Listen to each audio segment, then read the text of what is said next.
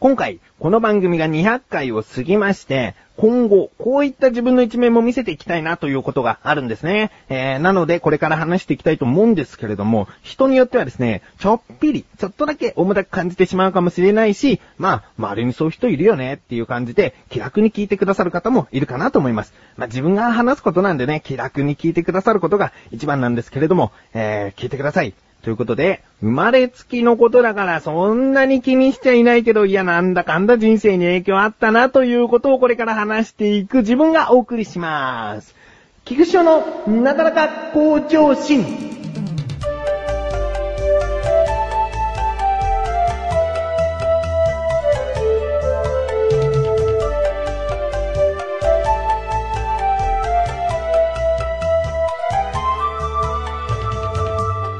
では話していきたいなと思いますけれども、自分の身近な周りの人にはもう知れ渡ってることなんですが、あの、自分は生まれつき耳が遠いんですね。えー、難聴というやつでして、正式名称で言うと先天性難聴という、えー、生まれつき聴力が、えー、人より優れていないと。人よりちょっと数値が低いっていう感じですね。うん、なので、聞こえが良くないんですね。うん、で、親もですね、気づいたのが幼稚園に入れてからで、幼稚園の先生が、どうやら翔くんは、もしかしたら難聴かもしれないですねって言われて病院に連れて行ったところを発覚したと。うん。で、この先天性難聴というのは、結構原因が色々とあるんですけれども、自分のはどうやら遺伝だと。うん、遺伝といっても両親からではなく、その両親のもう一個先のおじいちゃんおばあちゃんの、そのどこかしらかのこう遺伝なんじゃないかっていうことなんですね。うん、なので、まあ幼稚園の頃からですね、難聴ということが分かってから、あの、3ヶ月に1回ぐらい病院に行ってたんですね。うん。で、まあ耳の中を見て、聴力測って、えー、それだけだったんですけれども、うーん、いつからかな、小学校低学年の頃に補聴器をつけるようになりまして、で、補聴器は片耳だけだったんですね。両耳とも聴力が悪いんですけれども、まあ別にそんな両方がっしりつけて、えー、生活しなければちょっと危ないということではなく、まあとりあえず片方だけだったんですよね。うん。だけどね、やっぱりなんて言うんでしょうね。最初のうちは、なんか人と違うものを持っているっていう、持っているっていうのはその補聴器自体ね、補聴器をつけて、これをつけてると遠くの音が聞こえるっていう、なんかちょっとね、あのー、変わった道具だから、自分としては優越感まではいかないけど、人と違うんだみたいな感じで、えー、つけてたんですけれども、まあ、そんなに、こうね、毎日毎日自慢してるわけでもなく、なんとなくですよ。小学校、中学年、高学年となっていくうちに、ちょっとした劣等感に変わってきましてね。うん、なんか人よりやっぱり耳が良くないと、なんか健康診断とかで聴力のテストがあると自分は、その、なんだろう、あの、聴力テストっていうのは、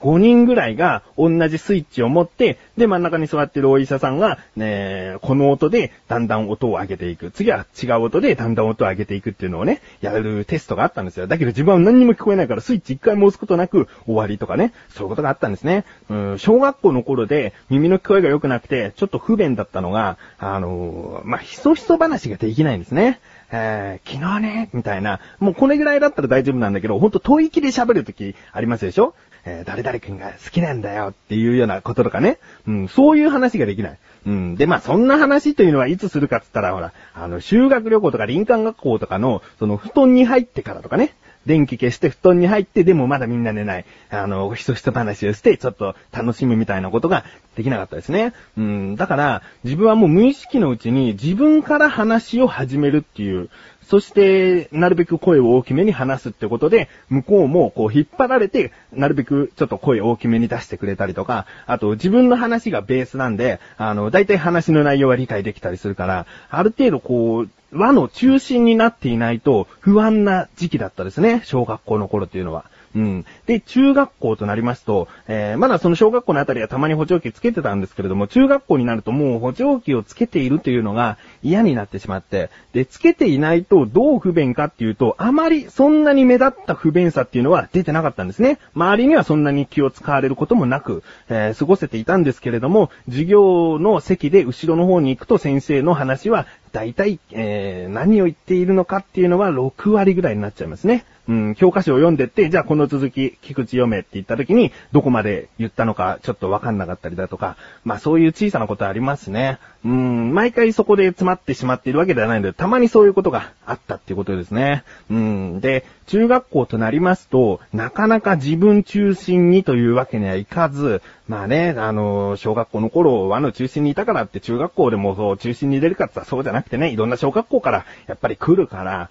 あの、まあ、なんだかんだ人との接し方というのは自分とほんと親しい人だけとかね、そういう風になってしまいましたね。うーん。まあ、部活とかいろいろ励んでおりましたけれども、部活だとね、顧問の先生がこう、ちょっと教室の窓からなんか指示を出してんだけど、そんなの聞こえないからね、友達に今何つったのっていうようなことをいちいち聞いてしまったりだとかね、そういう過ごし方をしてましたね。で、まあ、高校となり、えー、アルバイトも始めたりだとか、いろいろとあったんですけれども、まあ、高校アルバイト、えー、初めての日に何が不安かっていうと、その人とうまく会話できるかなっていう不安が常にもうできてしまっていて、あのー、初対面の人でも、ちょっとボソボソ喋る人とかだと、何言ってんのかやっぱりわかんないんですよね。うん。で、初対面っていう緊張感もまた、声とか音の認識を鈍くさせるんですね。えー、自分の耳の聞こえっていうのは、聞こえる聞こえないの極端な感じではなくて、聞こえてるんだけど、なんて喋っているのかわかんなかったりする？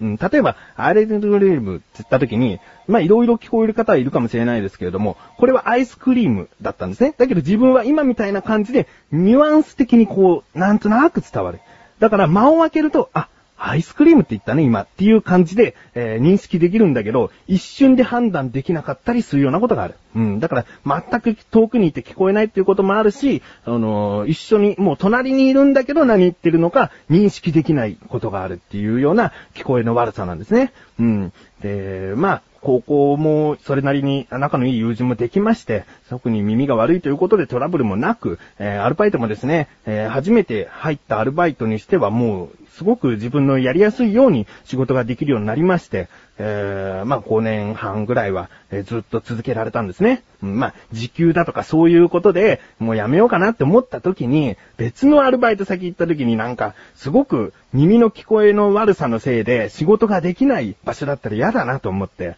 なかなか変えられないっていうのもありましたし、まあ、そこは結果的に楽しいアルバイト先だったんでよかったんですけどね。えー、で、専門学校に通うわけですね。で、その専門学校っていうのが自分はあの、映画学校に行きまして、映画を制作する専門学校だったんですね。うん。で、そこで自分は何をしたかというと、録音部に入ったんです。うん。で、これはなぜ入ったのかというと、録音部だけで映画を作ったりすることもあると。うん。なんか、あのー、脚本とかね、演出家とかのコースに行くと、もう一人一人個人の戦いになってしまったりするから、なら、そう、ちょっと自分はチームワークとか自分は好きなので、その録音部だけで映画作ったりするんだよと。うん。なんかそういう話を聞いてて、だんだんだんだん惹かれていきましてね。で、耳の聞こえが悪いけども、やっていけるんじゃないかと。うん、まあ、仕事じゃないからね。えー、大きな迷惑をかけるっていうことは、うん、その段階ではないと思って、で、ここで頑張れたら、ちょっとこの今までのコンプレックス的な何かが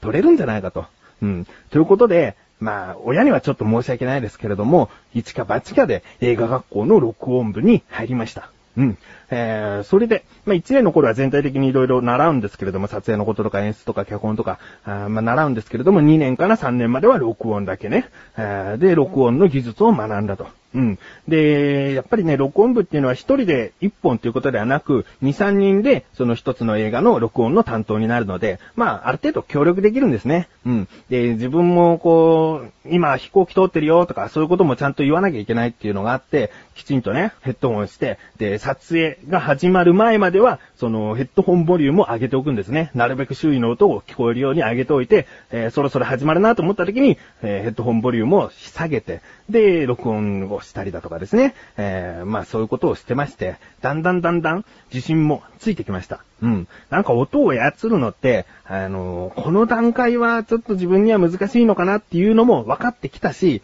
こういうことは別に今の自分の耳の状態でもできるんだと、えー、自信になるところもありました。うん。そして無事、卒業とともに録音技師のその終了書みたいなものをいただいてですね、えー、その後ですよ。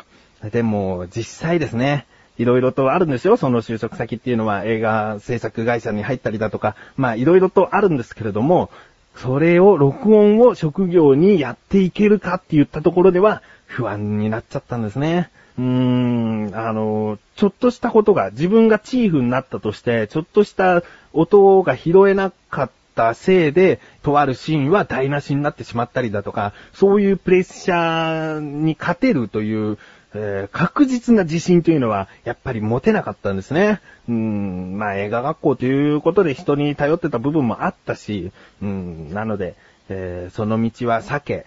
えー、アニメの制作に行きました。うん、制作進行という仕事がありまして、自分の仕事は、えー、絵を描く人だったり、色を塗ったりする人だったり、その色を塗った絵を撮影していく人だったり、その間間に入って、すべてを繋いでいく役割なんですけれども、まあ、これがですね、なんだかんだ人とのコミュニケーションが一番大事な職業でして、あの、ただ夢中になって絵を描いてる人よりは、断然耳を使うんですね。耳を使うというか、まあ、人との会話をきちんとしなきゃいけない仕事なんで、えー、打ち合わせの日程を決めたりだとか、演出さんがこう言ってたんですよって、あの、絵を描く人にちゃんと伝えたりだとか、あの、電話で何時に取りに行きます？って言った時に、そのね、家にこもって描いてる人って意外と声が小さくてですね、聞こえなかったりして、まあ、たまにですよ、上司に、ちょっとこの人の声聞き取れないんですよ、なんつって、変わってもらったりだとか、受話器にはその、音が大きくなる、なんか機械があったんで、その機械を買って、取り付けて、自分専用の電話にしたりだとかですね、いろいろと工夫を、えー、して、えー、なんとかアニメ制作進行の仕事をやり遂げていました。もう、その、今やってないんですけれども、その辞める半年前ぐらいはもう一人で上司に迷惑かけることなくですね、えー、なんとかこなしていたんですね。うん。まあ、耳のせいではなく、とある別の事情で、その仕事は辞めることになりまして、今の仕事についているということになるんですけれども、まあ、なぜこういった話を今回したのかと言いますとですね、あのー、こんな耳の悪い自分が映画学校などで学んだ録音技術を、えー、まあ、活かしきってはいないですけれども、ある程度活かして、こういったネットラジオを配信できているんだよ、と。うん、いうことをですね、ちょっとお話ししてみたかったんですね。うん。あの、自分がネットラジオで何が魅力的かっていうと、自分の好きな音量で聞き取れなかった部分もすぐ巻き戻せて何度も聞けるっていう。とても魅力的なものですね。うん。あの、自分はもう配信側になっていますけども、なんか、ちょっとした自分のコンプレックスっていうのは、自分でなんとかなるもんじゃないかなと。うん。えー、今、こうして話していること、音声を使ったことをしていることで、えー、日々自信がついているような気がします。うん。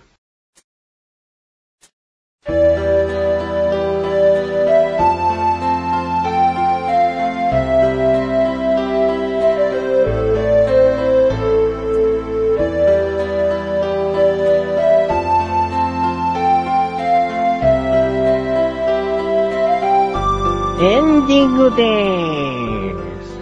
いやー、ちょっとね、今回は真面目なお話でしたけれども、まあ、このことを話しておくことで、自分にまつわる、こう、日々のエピソードで、ちょっと話せることが幅広がるんですね。なぜかというと、映画館に行ったりすると自分は邦画あまり見ないんですと。なぜかというと字幕が出ないからっつってね。えー、映画館っていうのは音がバッと広がるから、その、本当にいい映画館なら音が、こう、一人一人に届くんだけども、単に音が広がりすぎちゃうと、その、聞こえないっていうか、まあ、何言ってんだろうって感じになっちゃうんで、洋画だと字幕が必ず出ますでしょ？うん。だから、えー、映画館に行ってみるのは洋画が多いとかね。そういう話ですとか、あと、まあ、字幕の話で言うと、テレビは自分はもう、だいたい字幕出して見てるんで、えー、字幕出して見てたら、クイズ番組の時に、その、正解は CM の後でっていうことがたまにあって、で、だけど字幕だと、その、正解は CM の後でっていう字幕の上に、その映っている回答者が答えちゃってて、声は途切れてるんだけど、字幕では正解を言っちゃってるとかね。なんかそういうなんか間違いを、えー、字幕で常に見てる自分だからこそ気づいたりとかですね。